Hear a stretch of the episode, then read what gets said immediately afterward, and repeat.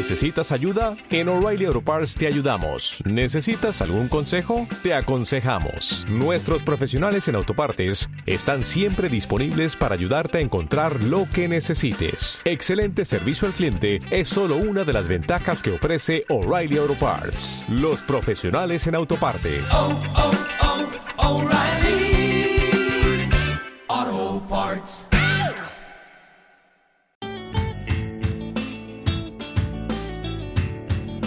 Bienvenidos a Cuerdas y Acoples, un podcast donde vamos a compartir consejos, atajos y sugerencias para que ser músico sea cada vez más fácil. Soy Gastón, guitarrista, percusionista, cantante y me dedico a la lutería. Buenas, yo soy Germán, soy guitarrista, fabricante de efectos y hoy te queremos compartir algunos tips para ordenar tus pedales de efectos.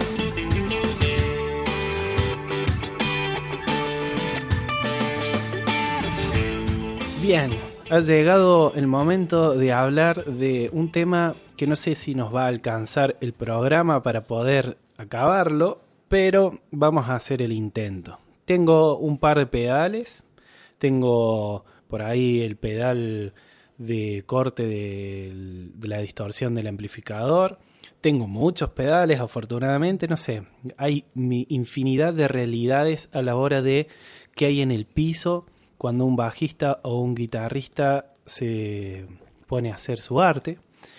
Y la pregunta de hoy para el especialista es eh, cómo los ordeno y, y qué tengo que tener en cuenta. Me imagino que hay dif- diferentes, que hay diferentes tipos de efectos. Hay muchas cuestiones que se pueden tener en cuenta porque no, hoy no vamos a pasar la receta de efecto por efecto, cuál pongo primero y cuál pongo después, pero sí podemos hablar una generalidad y valiéndonos de clasificaciones y cosas así. Germán, contanos un poco de este mundo de los efectos para guitarra y para bajo. Bueno, me encanta, esta parte está buenísima. Acá es donde el universo que decíamos entre la guitarra, el bajo, el ampli, se hace realidad. Y empezamos con que, en principio, cualquier pedal que vos enchufes, no importa el orden, andar va a andar. ¿sí? Siempre que sean pedales de efecto, no confundir. Hay algunos pedales ahora que están saliendo que son potencia, eso dejémoslo de lado por Dios, porque sí te puede quemar todo. Pero si son pedales de efecto, enchufa el orden que quieras, esa es la primera realidad. Y algo va a salir. Lo que buscamos cuando queremos ordenarlos bien es optimizar el efecto de los efectos, valga la redundancia, y lograr que, cada uno se luzca en su momento, en su tiempo y de la mejor manera. Siempre eh, el instrumento o la entrada por la derecha y, y la salida por la izquierda. Bien, me Este- el eh, pie. Tuve, tuve un pedal eh, que estaba diseñado al revés una vez y me trajo bastante problema. Me diste el pie. Bueno, vamos a hacer una convención acá. En el programa, y a menos que se indique lo contrario, eh, vamos a decirle primero en el orden a la guitarra y lo último es el ampli. Eso es algo que lo vamos a hacer así arbitrariamente, no hay una verdad absoluta, pero me gusta decirle que lo primero que está es la guitarra o el bajo porque son los generadores de la señal. Entonces eso después va a la entrada de un pedal y la salida del pedal va al ampli. Así que dejamos en claro que es primero el instrumento, después el pedal, después el otro pedal, después el ampli. Dejando eso en claro, estaría bueno agruparlos un poco a los pedales, porque el orden en la cadena depende mucho de la función que cumple. Entonces, primero eh, vamos a, mencionar las categorías más grandes de, de pedales y después vamos a ver cada una de esas categorías en qué orden de la cadena iría. Muy bien. Bueno, muy a grosso modo podemos decir que hay pedales de saturación, que son los que distorsionan la señal de alguna manera, de modulación, que son el chorus, el phaser, el flanger, todos los que eh, trabajan sobre una señal, o sea, trabajan la señal montándola en, en algo que, que oscila. No sé si te haces la idea auditiva, pero eh, las modulaciones tienen la característica de estar montadas en una onda todo el tiempo. Entonces vos pones un flanger y hace y vuelve a empezar, o sea, es cíclico. Después Podemos hablar de los que tienen que ver con la dinámica, los filtros, lo que sean los auto wah, eh, el guagua trabaja mucho con la dinámica de la viola, todo lo que sea filtrado, como el guagua también, el auto wah, que te filtran la señal y el compresor, ponele. Todos esos trabajan mucho con la dinámica de la guitarra y vamos a ver la importancia de eso en el, en el orden de la cadena. Después, como para dejar otra, otro gran eh, mundo, vamos a decirle repeticiones. Y en repeticiones vamos a meter todo lo que tenga que ver con delay, reverb, lo que esté diseñado para no distorsionar el sonido, sino repetirlo nada más tal cual está. Algunos tendrán sus, sus ecualizaciones particulares y sus cuestiones, pero los podemos agrupar ahí. Delay, reverb, vamos a decir. Bueno, tenés el instrumento. Mientras más cerca del instrumento está un pedal, mayor es su habilidad de trabajar con la dinámica del instrumento. Yo voy a decir guitarra la mayoría de las veces porque soy violero, pero eh, esto es para los dos instrumentos igual. Mientras más cerca de la guitarra está un pedal en la cadena, mayor es su capacidad para distinguir la dinámica, es decir, para distinguir entre una nota que tocas despacito y una nota que tocas con mayor intensidad. Entonces, si vos usas un compresor, por ejemplo, el compresor su tarea principal es em, bajar el volumen a los picos más altos y subir el volumen de lo que se escucha más bajito, cosa de hacer que todo quede más parejito y más prolijo. Si vos lo pones después de una distorsión que te recorta la señal y te mata la dinámica, ese compresor no va a reaccionar bien. No va a reaccionar igual que si estuviera directamente conectado a la guitarra. Entonces, los que tienen que ver con la dinámica, los que son muy sensibles a la dinámica, lo que sea, por ejemplo, guagua, auto wah, compresores, lo más cerca posible de la guitarra. O sea, el principio de la cadena. Son los primeros efectos de la cadena. Después de eso, pero que también se les hace muy importante trabajar con la dinámica, está la parte de las distorsiones, todo lo que sea saturación. Cuando hablamos de saturación hablamos de fuzz, de overdrive, de distorsión, de los grados de distor que vos quieras. También está bueno que estén cerca del instrumento para que reaccionen con la dinámica. El tema es que, como las distorsiones recortan la señal, si pones después el compresor no reacciona de la misma manera. Entonces, y bueno, si tenemos que sacrificar uno, sacrificamos eh, la, la, dinámica de la distor y el compresor antes para dejarlo prolijito más parejo y ahí arranca la distor. Hay un tema en particular con los fuses de Germanio, todo lo que tienen que ver con el fast face eh, rojo, con lo que usaba Hendrix. Esos pedales. ¿Qué es el germanio? ¿A qué te referís con el germanio? Em, se usaron en esa época, en la época de Hendrix, transistores de germanio, que era lo que había, no es que los inventaron por algo raro que es otro material, que hoy básicamente no, se usa en transistores, se usa todo silicio. Entonces, los transistores de germanio son un bicho raro hoy y se siguen usando en pedales, eh, más que nada en cosas boutique, porque son difíciles de conseguir o carísimos.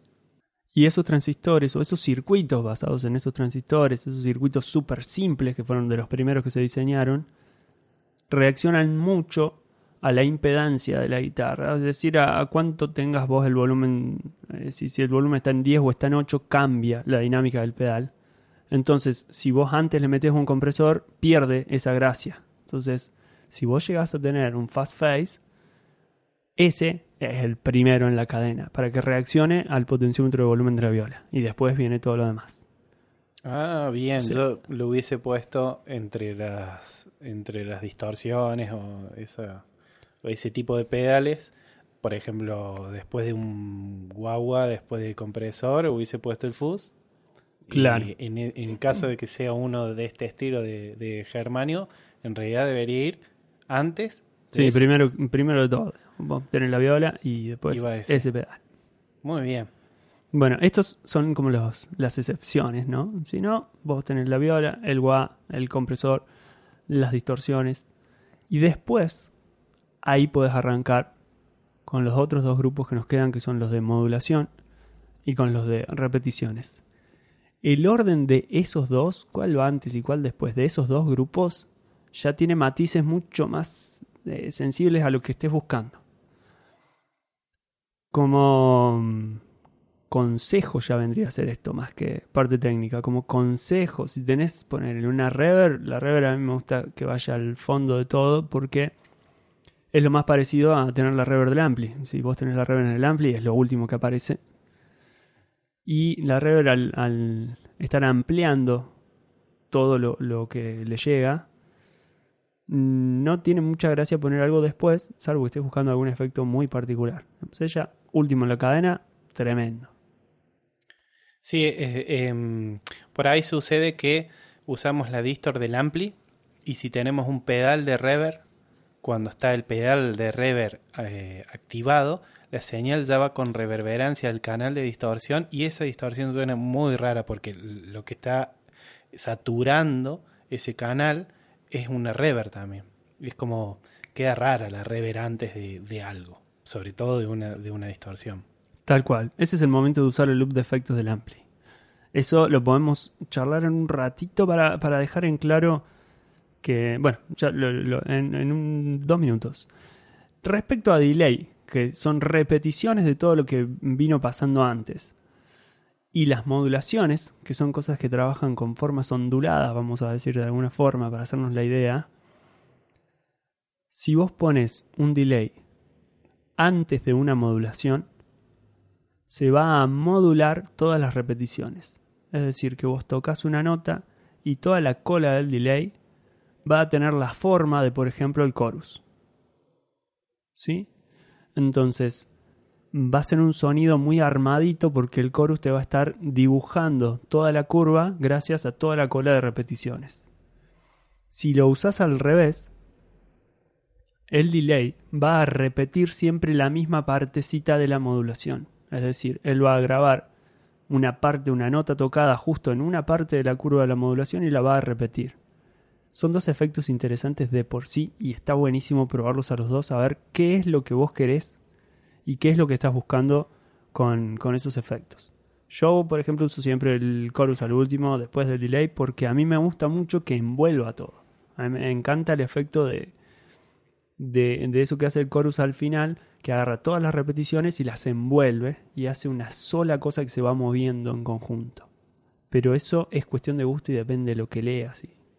Sí, en, en, en todos los casos. Eh, no nos olvidemos que el, la etapa de pedales y de efectos básicamente vendría a ser un, una especie de laboratorio del sonido. Entonces, eh, acá estamos hablando cuestiones eh, estándar o, recomendables o más comunes, pero en realidad cada uno puede probar lo que quiera. Yo una vez por error, eh, casi todo lo que hago en mis instrumentos eh, cuando toco es por error, pero bueno, eh, enchufé una distorsión antes que el guagua y quedó bastante loco. Sí, eso me encantaría que se queden todos con la idea esa, ¿no? Si me estás escuchando, créeme no perdés nada, pero nada con probar distintos órdenes en la cadena. E incluso cosas más locas, poner dos partes en paralelo, hacer que una parte tenga distor, la otra no, mezclar todo junto al final y que haya una señal completamente limpia. Ese tipo de cosas hacen que se abra mucho, pero mucho la cabeza y que, que, que encuentres definitivamente el sonido que vos estás buscando y no lo que está escrito por ahí o lo que te recomienda nosotros ponen. No nos creas si querés y ponete a probar. Porque así probando es como vas a encontrar, uh, mirá, esto está tremendo. Por dar un ejemplo de cosas raras y, y que se salen de la norma, ¿no? El Face 90 es un phaser de MXR, súper clásico, es un pedal del 76, o sea, ya tiene una vida completa con nosotros. Ese pedal tiene solamente una perilla para seleccionar la velocidad, o sea que no tiene profundidad, o sea que vos no podés elegir si el efecto se escucha muy al frente o si se escucha atrás, ¿no? Claro, no lo podés mezclar. Tal cual. ¿Qué pasa? Si ese efecto vos lo pones antes de una distor, contrario a todo lo que acabamos de decir, el efecto se suaviza. Entonces, una manera de usar el Face 90 es usándolo antes de las distorsiones porque suena más armadito y porque suena distinto y no está tan al frente y no es tan agresivo lo, lo que hace el efecto. Entonces, ahí hay que salirse del manual para conectar ese pedal en particular. Y así hay muchas excepciones. Entonces esto nos invita a probar y a conectar distinto y a ver qué onda. Eh, quiero preguntar una cosa. Un booster, ¿en qué categoría entra y, dónde lo pongo? Porque, ¿qué es un booster? ¿Qué es? ¿Un, ¿Como una distor que no es distor? Un, ¿Qué es un booster? ¿Qué es un booster? Un booster, normalmente le decimos booster a los pedales que sirven para levantar el, el nivel de señal.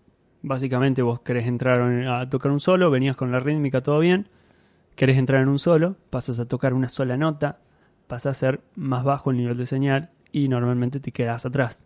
Lo que hace el booster es levantar el volumen, levantar el nivel de señal para que pases más al frente. Después vienen cosas cada vez más eh, con más opciones. Podés tener ganancia, cosa que agregue un poco de ganancia, controles de graves, agudos, medios, o sea, podés ecualizar el sonido y salir al solo con un sonido particular, pero la base es levantar el volumen. ¿Y dónde lo pongo?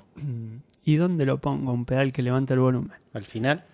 Por regla general, Sí. ¿no? O sea, lo podemos poner con esto que decimos, donde Sí. sintamos mejor, pero por regla general, iría. Por regla es después de las saturaciones. No importa tanto ya más adelante porque normalmente eh, un delay, una reverb son, o las modulaciones son pedales que tienen, tienen mucho headroom, tienen mucha capacidad de, de que la señal de entrada aumente sin saturarse. Entonces, en principio no tienen drama, pero si vos pones un pedal que te levanta el volumen antes de una distorsión o antes de un compresor, esos pedales que matan la dinámica van a matar esa subida de volumen.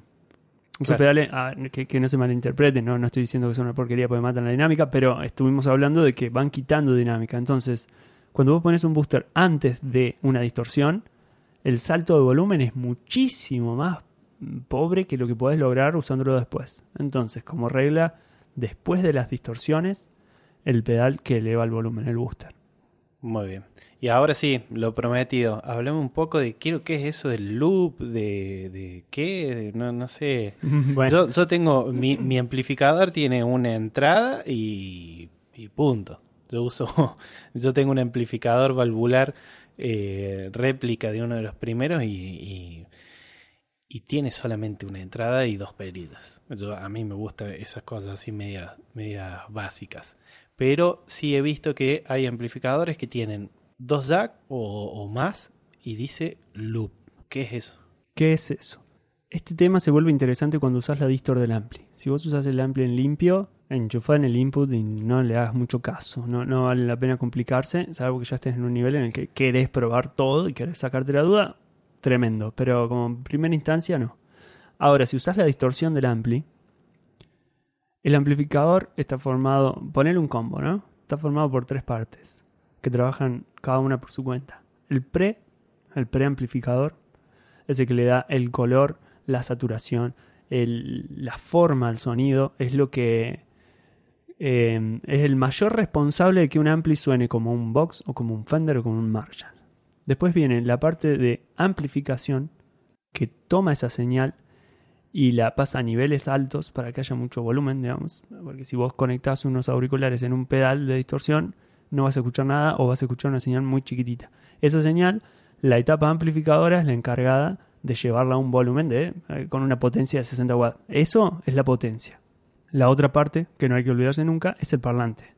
El parlante también colorea la señal, también le da su gracia a la ecualización y también se puede usar en regiones donde está no co- comportándose no lineal, entonces le da su característica sonora, cada parlante y cada gabinete. El loop de efectos es una salida después del pre y una entrada antes de la potencia.